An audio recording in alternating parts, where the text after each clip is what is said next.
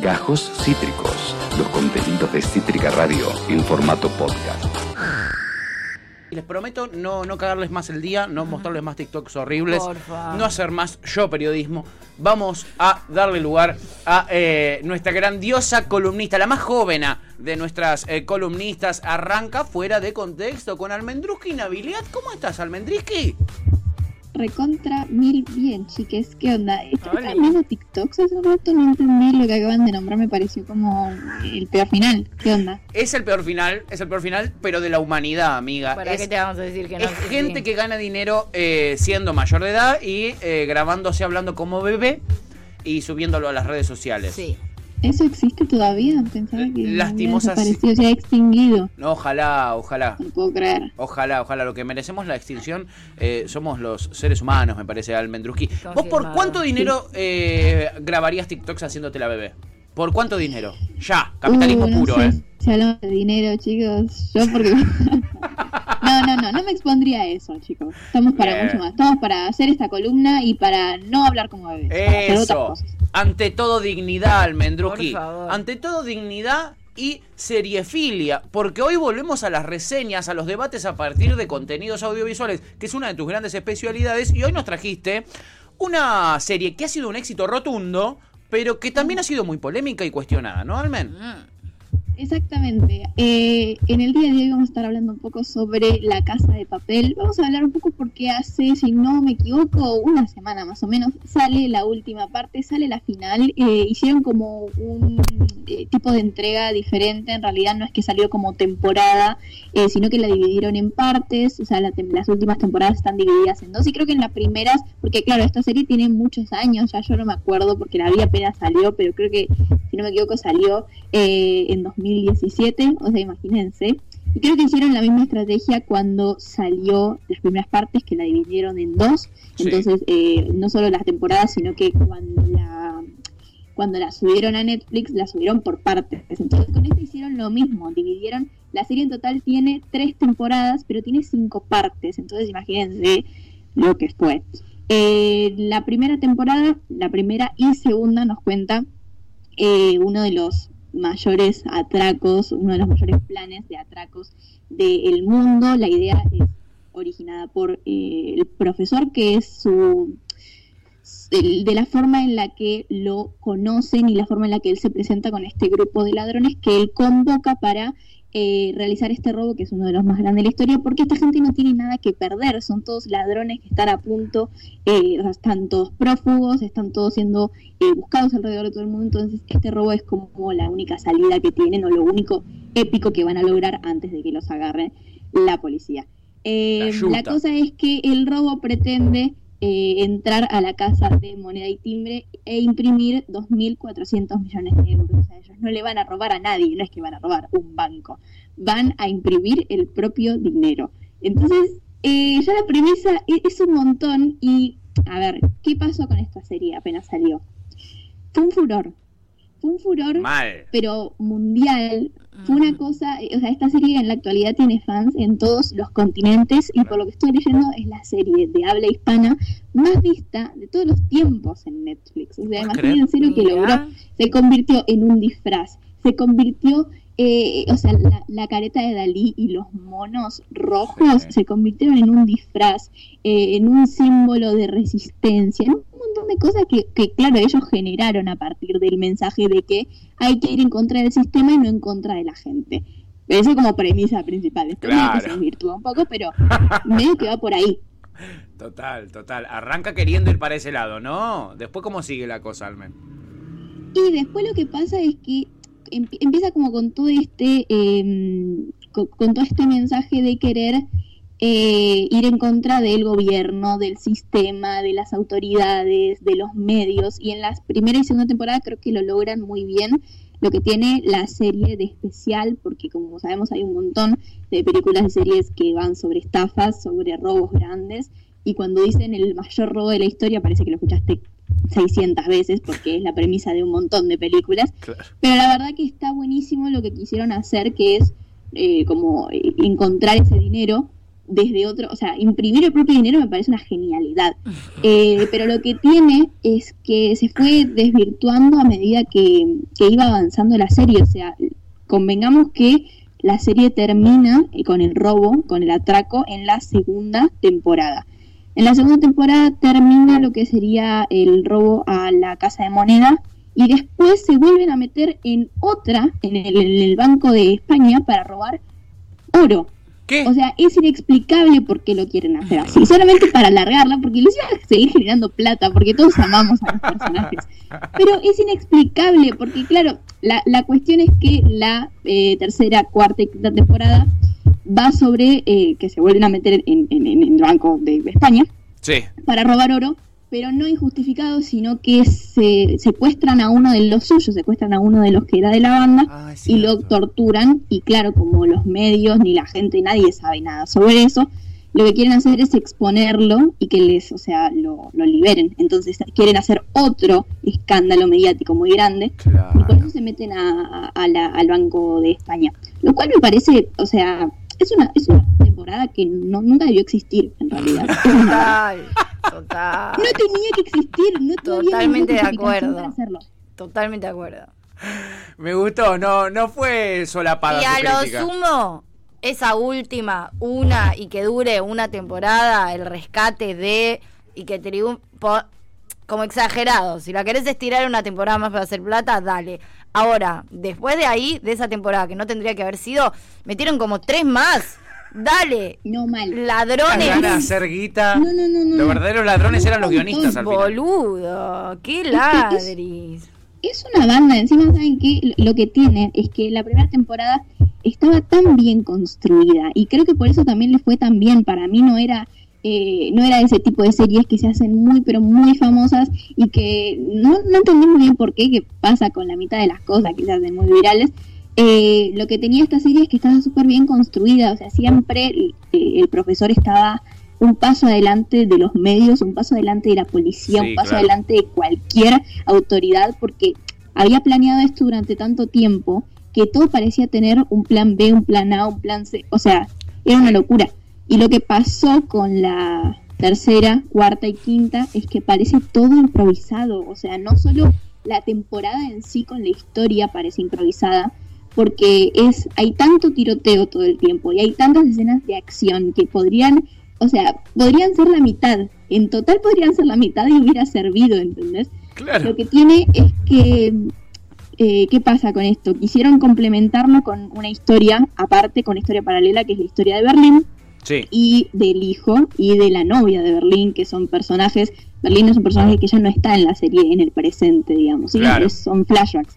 Sí. Entonces quisieron complementar la falta de historia y la falta de, eh, de, de- de material de entretenimiento que no sean tiros. Lo quisieron complementar con ese flashback que es tan aburrido, chicos, es tan aburrido.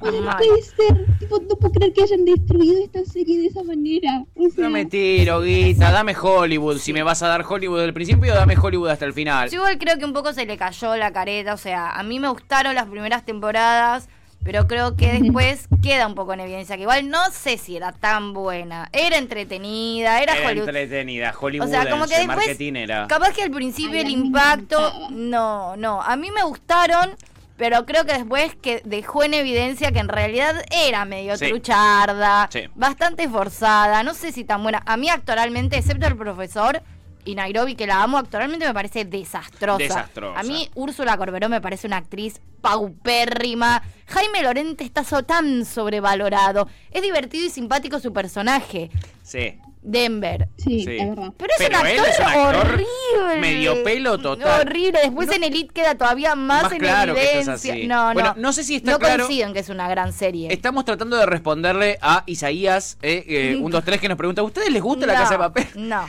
Y- no. Me entretuvieron, igual No, objetivamente me súper entretuvieron, eh, las dos primeras. De hecho, me cebó. Pero creo que a medida que fue pasando el tiempo se fue haciendo tan lo mismo que un poco bloqueó todo lo anterior.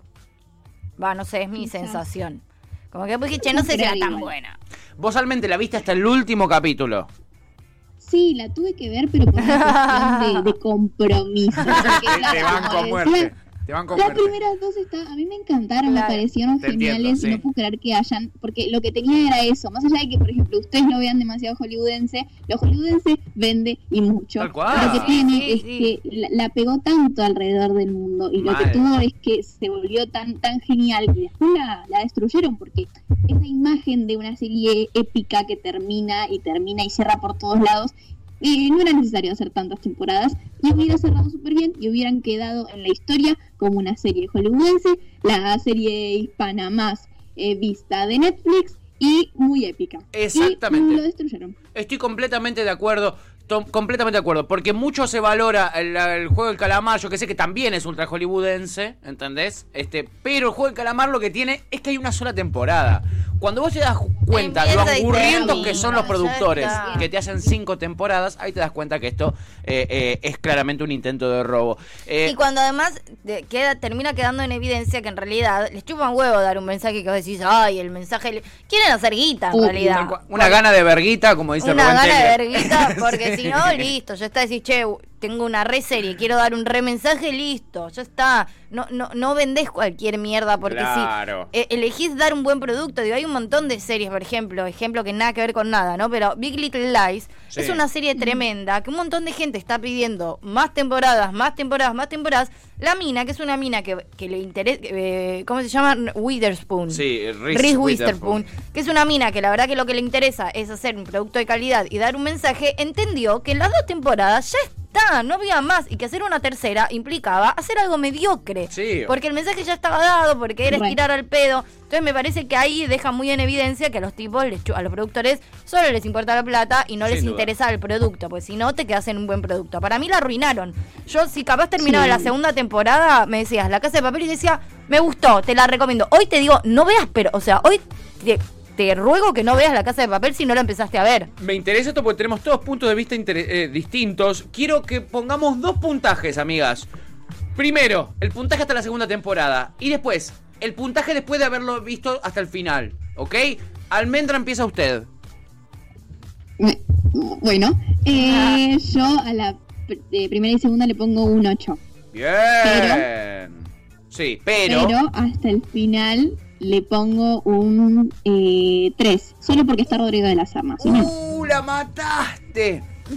No más preguntas, señor Encima, ¿qué juez. se quieren hacer los revolucionarios estos? ¿Qué les pasa? Ahí me ¿qué empezó a me- joder a ¿qué mí. dicen? Che, Topo dice, che, igual pueden no verlas también, eh, digo. ¿Qué te no sé hace? qué, y después todo es una mierda, chicos.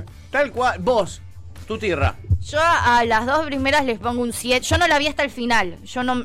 Ya la, la primer parte de la. La cuarta la vi muy a regañadientes. Sí. La quinta me vi un capítulo y medio y Sí. no lo soporté más. Sí. Y esta última parte no la. y ya- o sea, no pien- la, la última temporada no la pienso ver. Claro, claro. Bajo ningún punto de vista. la primera y la segunda le doy un 7. Sí. Y después, a juzgar por lo de después, si hoy la tengo que puntuar, le doy un 0.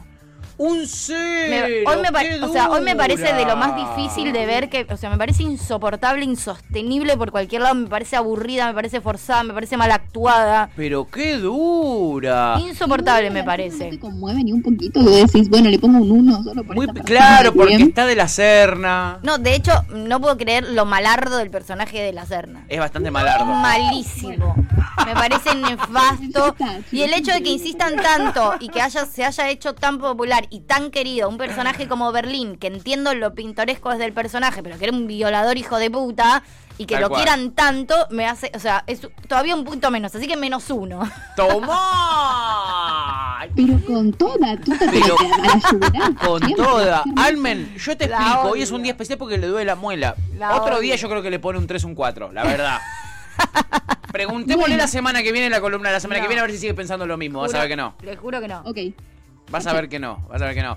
En fin, ¿se la recomendarías a alguien que la vea, Almen? ¿Alguien que esté sin serie, que haya visto casi todo lo que le puedas llegar a recomendar? ¿Se la recomendarías, aunque sea las primeras dos temporadas? No, para nada, me parece que no vale la pena. Ya en esta, ya a esta altura demostró que no vale la pena. Pero porque además le cagás la vida. Vos no podés decir, che, mirate las dos temporadas y no veas más. Porque después Claro. sigue, ¿entendés? No, sí, la vida. Y la es vida, como que es es como que en- encajetás a alguien a ver cinco temporadas de algo que tiene dos temporadas buenas y después es una mierda. No, Bueno, no le haces eso a una Esto persona. da para más debates. Es. Game of Thrones, yo la recomendaría, pero tiene un final que decís. Está bien. Pero te Me querés mat- arrepiento de todos estos tiempos Pero te querés matar porque no te gusta el final, no porque esté mal hecha, porque en realidad es entretenida, te, te, te, te hace mal, Es cierto, el camino es muy bueno. o sea, te hace muy mal Claro. el desenlace Hay y te hace muy mal porque no lo esperabas y pues te- eh, termina siendo forzado. Pero es, re- o sea, no deja de ser brillante y súper entretenida. Efectivamente, efectivamente. Y además son siete temporadas, seis que te vuelan la peluca y una que decís podría haber sido distinto. Si estaba Mario Casas en la casa de papel, ¿qué puntaje le pondrías? Diez. Ah, Puta, no. Era rebeleta al final. Yo te digo, Almen. Yo te digo, no te tomes en serio. Yo hoy. cualquier cosa en la que actúe Mario Casas te recomiendo que la veas completa y hasta el final. Aunque sea lo peor que vi en la vida, completa y hasta el final. Qué cosa es la cosificación. Tremenda, tremenda. Bueno, Almendruski nos encanta. La verdad, cuando traes de- reseñas y, y- y debates de, de pelis, de series, está buenísimo. Se repica, la audiencia también participa un montón. Es interesante. Y yo no me había visto las, después de la segunda temporada, no me vi ninguna. Así que me vino muy bien. Me vino muy bien esta columna porque me di cuenta que esa fue Para un no. gran daño. Ey, boludo, zafaste una un gran daño. En fin, Almendruski, te amamos con todos nuestros corazones y te esperamos con ansias el martes que viene para más fuera de contexto. Dale. Los adoro un montón. Un beso para todos. Mua, Besotes. Ella es Almendra Naviliat. ¿eh? Vayan a seguirla en las redes eh, sociales a nuestra gran columnista de fuera de contexto que nos trae estas eh, perlitas ¿eh? todos los martes para debatir, para hablar, para cagarnos de risa. Acabas de escuchar Gajos Cítricos. Encontrá los contenidos de Cítrica Radio en formato podcast en Spotify, YouTube o en nuestra página web.